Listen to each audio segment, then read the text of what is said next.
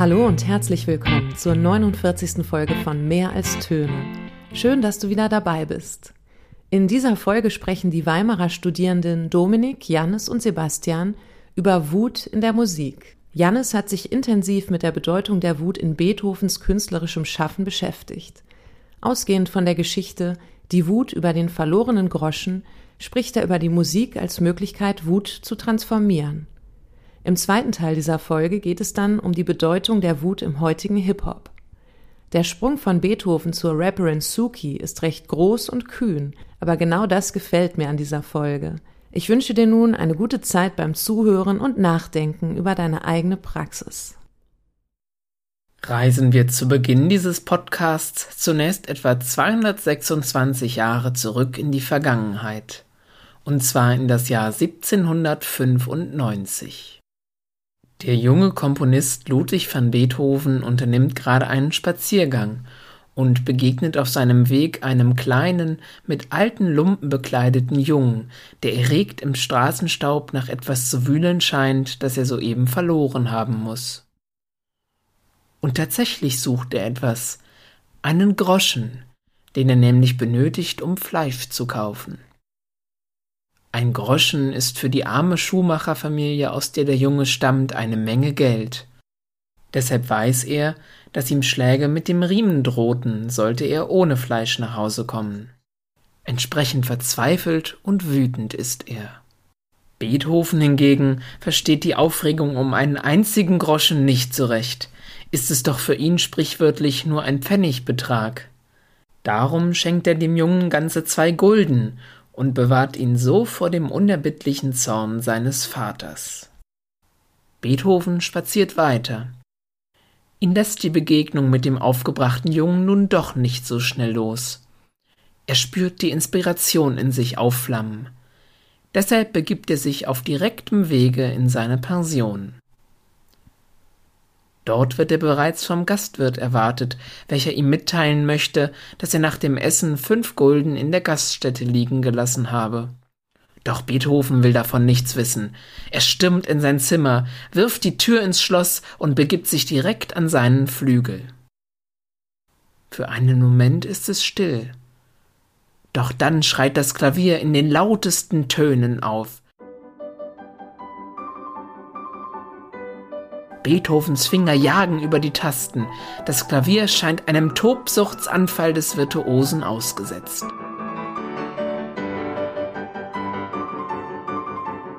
Dann ist es plötzlich wieder still. Beethoven kritzelt einige Noten auf ein Stück Papier. Und kurz darauf setzt erneut das Klavierspiel ein, das nun so laut und energisch klingt, dass die Dielen des gesamten Hauses zu beben beginnen.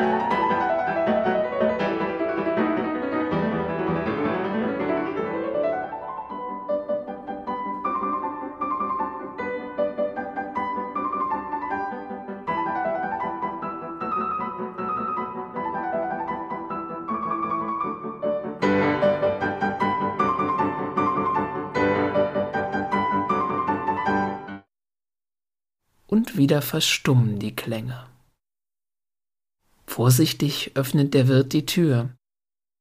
Beethoven liegt nun blass auf seinem Bett.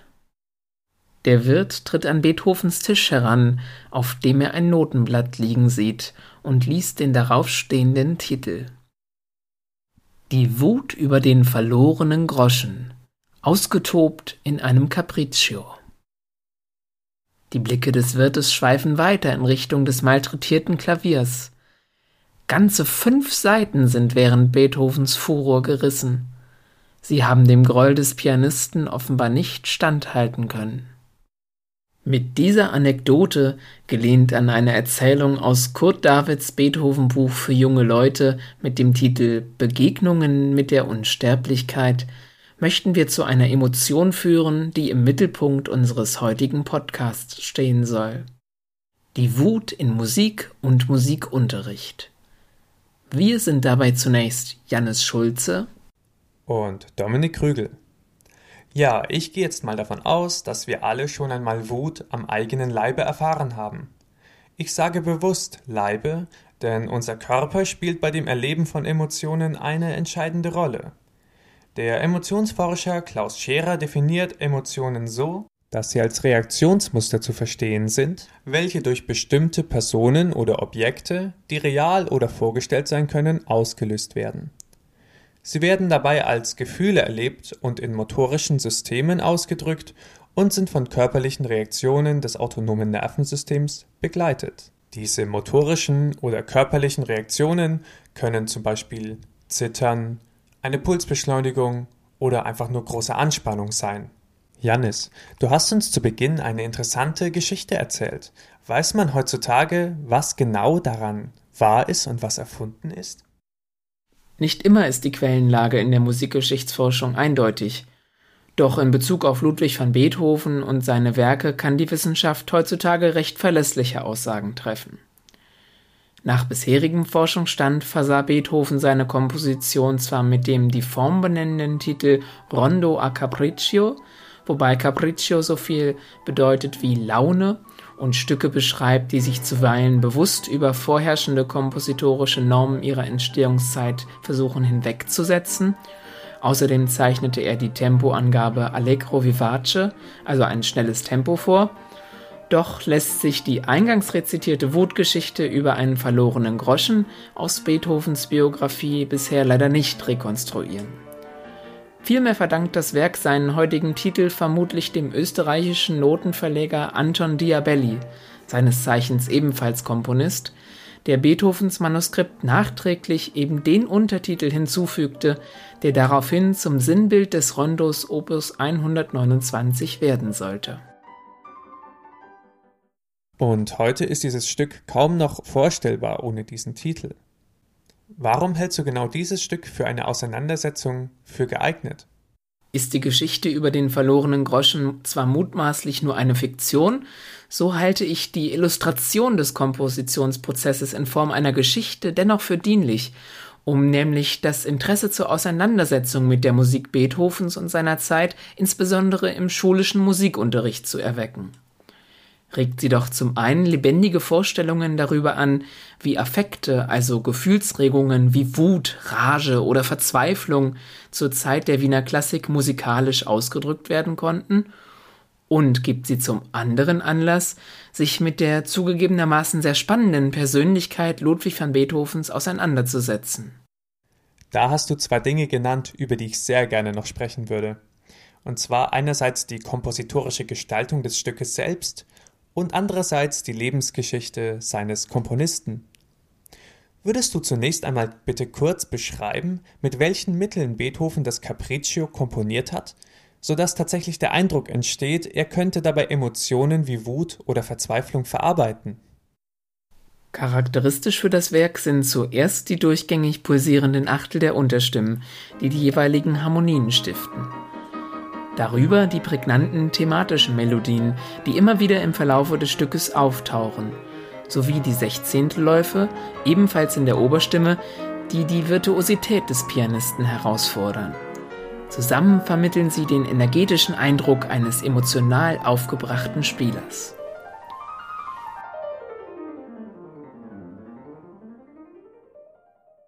Freilich hängt die Wirkung der Musik auf den Zuhörer schließlich aber auch von außermusikalischen Faktoren ab.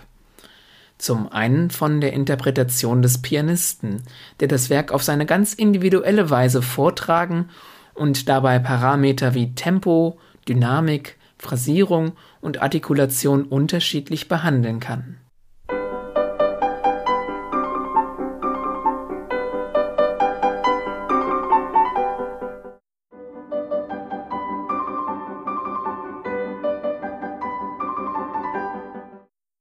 Zum anderen wird die Wirkung der Musik durch die eigene Wahrnehmung des Zuhörers gelenkt. Wie reagiere ich auf die Musik, die ich gerade höre? Und, und das ist ebenso wichtig, welche Höreindrücke sind meinen Ohren vertraut? Magst du beim Hören des Titels eben vielleicht gar nicht zuerst an Wut, sondern eine andere Emotion gedacht haben, kann das unter anderem mit der sogenannten Sozialisation deines Gehörs zusammenhängen.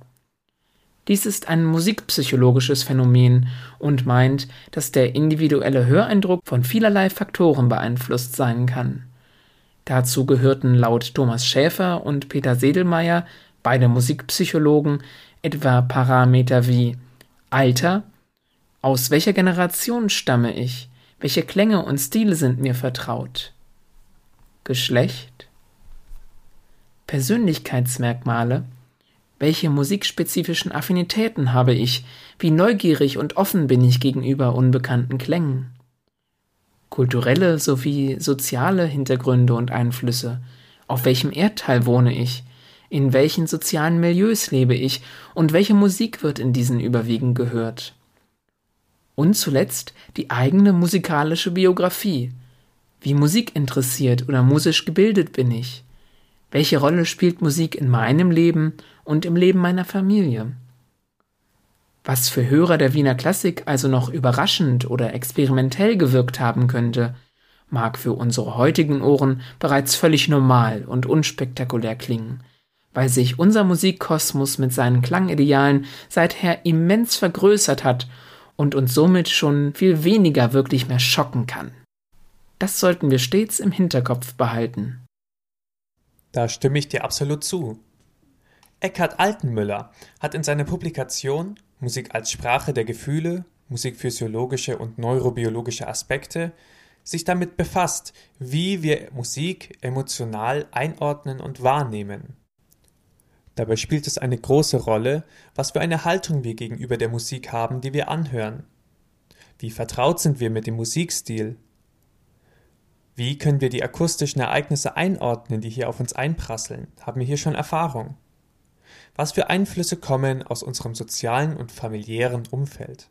Aber auch unser Wissen über Interpreten oder Interpretin oder in unserem Fall über den Komponisten spielen eine wichtige Rolle. Und hier kommt der Musikunterricht wieder ins Spiel. Du hast uns vorhin erzählt, dass du den Charakter Ludwig van Beethoven persönlich sehr interessant findest. Kannst du uns dazu mehr erzählen? Jeder, der sich schon mal in welcher Form auch immer mit der Biografie Ludwig van Beethovens auseinandergesetzt hat, wird solch grundsätzliche Informationen erfahren haben, dass Beethoven im Jahre 1770 in Bonn geboren wurde und 1827 in Wien gestorben ist.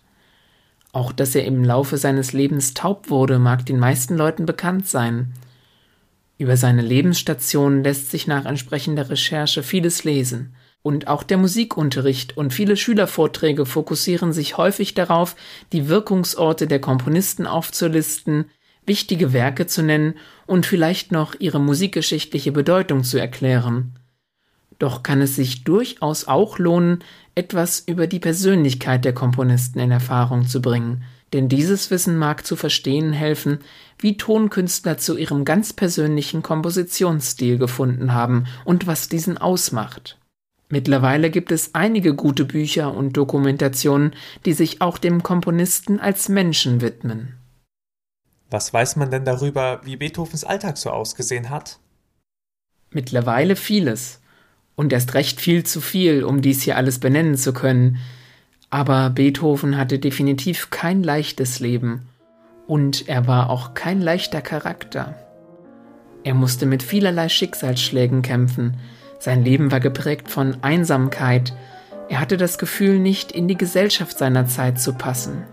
Dazu verschlimmerte sich seine Taubheit so drastisch, dass er mit Mitte 30 beinahe vollständig gehörlos war. Er zog sich immer weiter zurück. In seinem Testament, das er bereits mit 32 Jahren verfasste, schrieb er O ihr Menschen, die ihr mich für feindselig, störrisch oder misanthropisch haltet, wie Unrecht tut ihr mir.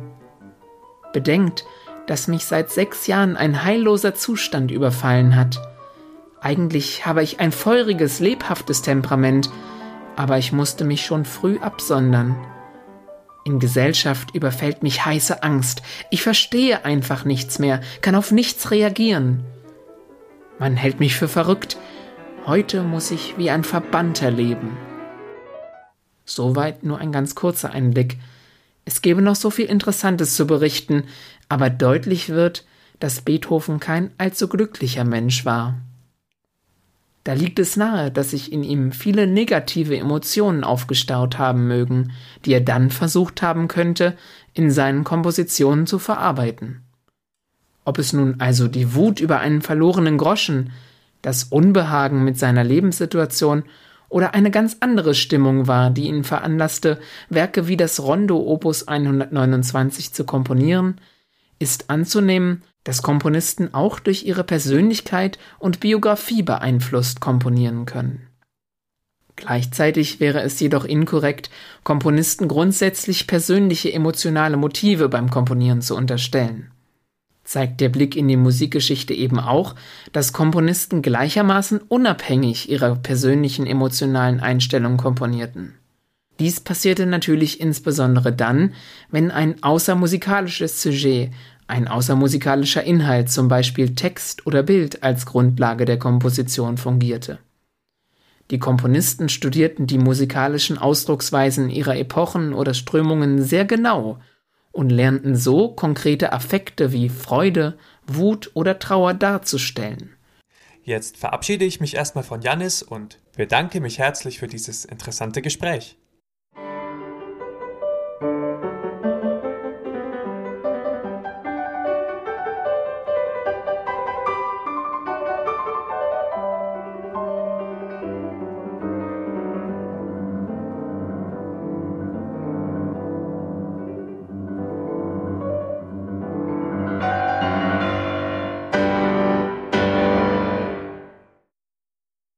Ja einfach wenige Frauen, die rappen. Warum? Ich glaube, das liegt daran, dass wir in einer Gesellschaft leben, die Frauen einredet, dass sie keine Wut haben dürfen. Und für Rap braucht man schon ein bisschen Wut. Und damit herzlich willkommen zum zweiten Teil dieser Folge, in der wir uns ein Genre genauer anschauen, an dem man in der heutigen Zeit nicht vorbeikommt, wenn man nach Wut in der Musik sucht. Vergangenes Mal sprachen wir über die Vergangenheit, wie Wut in der historischen Kompositionspraxis behandelt werden kann. Jetzt begrüße ich bei mir Sebastian, den ich schon sein ganzes Leben lang kenne, da wir als Brüder zusammen aufgewachsen sind. Sebastian, du hast dir für diesen Podcast mal die Hip-Hop-Szene genauer angehört. Ich bin gespannt, in welcher Form dir Wut dabei begegnet ist und was sie in dir ausgelöst hat. Was haben wir denn hier gerade gehört? Hallo und danke für diese tolle Begrüßung. Dieses Statement, das wir gerade gehört haben, findet sich im Anhang zu dem Track Bad Boy von Edgar Wasser. Darin spricht die Rapperin Soki über eine gewisse Wut, die für Rap benötigt wird. In einem Artikel der Zeit über das Genre heißt es, Hip-Hop ist eine Wutmaschine, ein Apparat zur Transformation von Aggressionen, er verwandelt Zorn in ein Stilmittel, in eine Ästhetik. Ich denke, diese Wut, die im Hip-Hop bestimmend ist und den Texten zugrunde liegt, erreicht viele Jugendliche. Auf mich wirkt diese Aussage aus der Zeit, als wäre diese Wut eine starke Energie, die auch auf verschiedene individuelle Situationen der Jugendlichen übertragen werden kann. Das kann ja zum Beispiel sein Wut auf die Eltern, auf die Schule oder wie man an vielen Freitagen der letzten Monate bei den Fridays for Future Demos sehen konnte, auch Wut auf die Regierung. Ja, endlich mal jemand, der Klartext redet und dabei keinen Blatt vor den Mund nimmt. Auf die Frage hin, ob der Treibstoff ihres Songs Wut sei, beschreibt Bolz von Zugezogen Maskulin, ein Hip-Hop-Duo, in einem Interview mit dem Deutschlandfunk die Wut als das befreiende Element nach Trauer und Frust und dem Nicht-Einverstandensein. Ja, einfach alles loswerden können, was einen beschäftigt, ohne sich dabei zurückzunehmen. Und einen Song, der genau das tut, hast du uns jetzt mitgebracht? Genau. Und zwar den Song Ich darf das von der Künstlerin Sheeran David, welche sich zurzeit oder zumindest zum Zeitpunkt dieser Aufnahme auf dem Platz 6 der deutschen Charts befindet. Wenn wir uns jetzt gleich einen Ausschnitt aus diesem Song anhören, spürt man meiner Meinung nach diese Wut über den Missstand, dass Frauen in der Szene erstmal nicht so viel zu sagen haben. Ich kann das, uh, ein kleiner Ratschlag. Kein Mann dieser Welt macht dich zum Starschatz. Selbst wenn du einen kleinen Arsch hast. Shake Booty, Baby Girl, denn du darfst das. Ob ich darf, ja, ich darf das. Pech, ob ich's mach, ja, ich mach das. Echt, ob ich's hab, ja, ich hab das. Recht, immer zu tun und zu lassen, was ich will. Yeah. Sie bedient sich ja einem ähnlichen Stil in ihren Formulierungen wie manch einer ihrer Kollegen, schafft es aber dabei meiner Meinung nach immer noch eine andere Art der Energie zu erzeugen als Kollega oder Farid Bang zum Beispiel. Ja, sie bleibt den traditionellen Formulierungen des Deutschraps weitgehend treu. Ich kann mir auch vorstellen, dass solche etwas härteren Ausdrücke als Träger dieser Wut dienen und damit zeigt das Genre auch, wie emotionsgeladen die Musik ist. Sheeran spielt in ihrem Titel mit dem in dem Genre leider immer noch aktuellen Thema Frauenfeindlichkeit. Dabei will sie dem Sexismus im Genre den Kampf ansagen Dabei nutzt sie Wut als Antrieb in ihrem Song und diese Stimmung erfasst auch mich persönlich als Hörer. Es stellt sich so eine Art trotzige Wut ein, die mir auch Mut gibt, mich vielleicht selber zu behaupten, auch wenn das vielleicht erstmal gegen das etablierte System geht. Wie stellst du dir das als zukünftiger Lehrer vor, diese von Wut durchdrungene Musik im Unterricht zu behandeln? Ja, ich kann gut verstehen, wenn man um dieses Thema einen großen Bogen machen will, gerade weil oft auch brisante Themen in den Texten vorkommen. Sei es jetzt vielleicht eine sexistische Aussage oder eine fremdenfeindliche Line, bei der man sich nicht wirklich sicher sein kann, wie ernst der Rapper oder die Rapperin das jetzt gemeint hat. Auf den ersten Blick haben solche Themen doch eigentlich wirklich nichts im Musikunterricht verloren. Ist das dann wirklich der Rahmen, in dem man sich mit solchen Themen auseinandersetzen sollte? Ich finde, das ist eine interessante Frage. Wenn man mal in das Thüringer Schulgesetz hineinschaut, findet man dort vor allem allgemeine Formulierungen, wie zum Beispiel Paragraph 2 Absatz 1 Die Schule erzieht zur Achtung vor dem menschlichen Leben, zur Verantwortung für die Gemeinschaft, zu einem gewaltfreien und friedlichen Zusammenleben weltweit und zu einem verantwortlichen Umgang mit Umwelt und Natur. Außerdem ist dort geschrieben, Wesentliche Ziele der Schule sind unter anderem die Vermittlung von Wissen und Kenntnissen, aber auch die Erziehung zum bewussten, selbstbewussten und kritischen Umgang mit Medien. Außerdem heißt es in 43 Absatz 2, dass Lehrmittel geeignet sein müssen und nicht im Konflikt mit dem Gesetz stehen dürfen. Die gesetzliche Grundlage dafür schafft unter anderem die Bundeszentrale für Kinder- und Jugendmedienschutz. Sie ist verantwortlich für den Index, auf dem Werke landen, die strafrechtlich relevante Inhalte verbreiten. Damit ein Song auf dem Index landet, muss er zunächst gemeldet werden, damit er anschließend überprüft werden kann. Eine Altersbeschränkung für Tonträger, wie bei Filmen zum Beispiel, existiert von Seiten der Bundeszentrale nicht. Es gibt bei einem Song aus dem Internet für mich also keine Sicherheit, ob er jugendgefährdend ist oder nicht. Das muss ich selbst beurteilen. Ich muss also als Lehrkraft selbst entscheiden, ob ich einen Song meiner Klasse zumuten kann oder nicht. Dabei gibt es meiner Meinung nach gute Gründe, Hip-Hop zu behandeln. Das Genre ist inzwischen aus den aktuellen Charts ja nicht mehr wegzudenken. Ich habe letzte Woche mal in die Top-Hits der Woche reingeschaut und davon waren tatsächlich sechs der Top 10 dem Hip-Hop-Genre zugehörig. Und gerade im Alter zwischen 14 und 19 Jahre ist dieses Genre sehr beliebt. Man kann also davon ausgehen, dass einige Schülerinnen und Schüler diese Musik gerne hören. Schon aus dem Grund sollte diese Musik im Musikunterricht thematisiert werden. Und gerade im Musikunterricht hat man doch die Möglichkeit, hier zu schauen, wo denn die Interessen der Schülerinnen und Schüler liegen, um sie dort abzuholen. Schließlich ist die Beziehung zwischen der Lehrkraft und der Schülerschaft von großer Bedeutung für das Klima, in dem gute Lehr-Lernsituationen möglich sind. Und dafür ist es wichtig, die Interessen der Schülerinnen und Schüler zu kennen und auch zu verstehen, was sie daran bindet und warum sie sich damit eigentlich identifizieren. Aber genau das ist mir als Lehrkraft ja manchmal total schleierhaft. Ich selbst höre kaum Chartmusik. Wir beschäftigen uns im Studium eher mit den traditionellen Werken der ernsten Musik, mit ein paar wenigen Ausflügen in die Hits des Rock und Pop.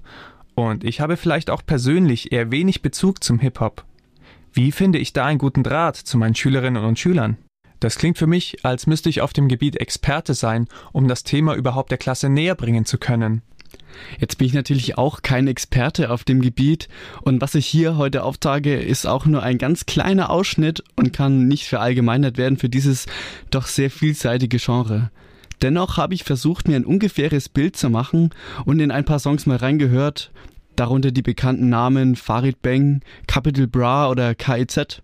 Aber auch etwas unbekanntere Künstler wie Edgar Wasser, Fatoni oder Captain Peng habe ich mal angeschaut. Dabei wurden in den Songs ganz unterschiedliche Themen angesprochen, doch Wut konnte ich in jedem dieser Songs wiederfinden, wobei dies in den verschiedensten Formen gezeigt wurde.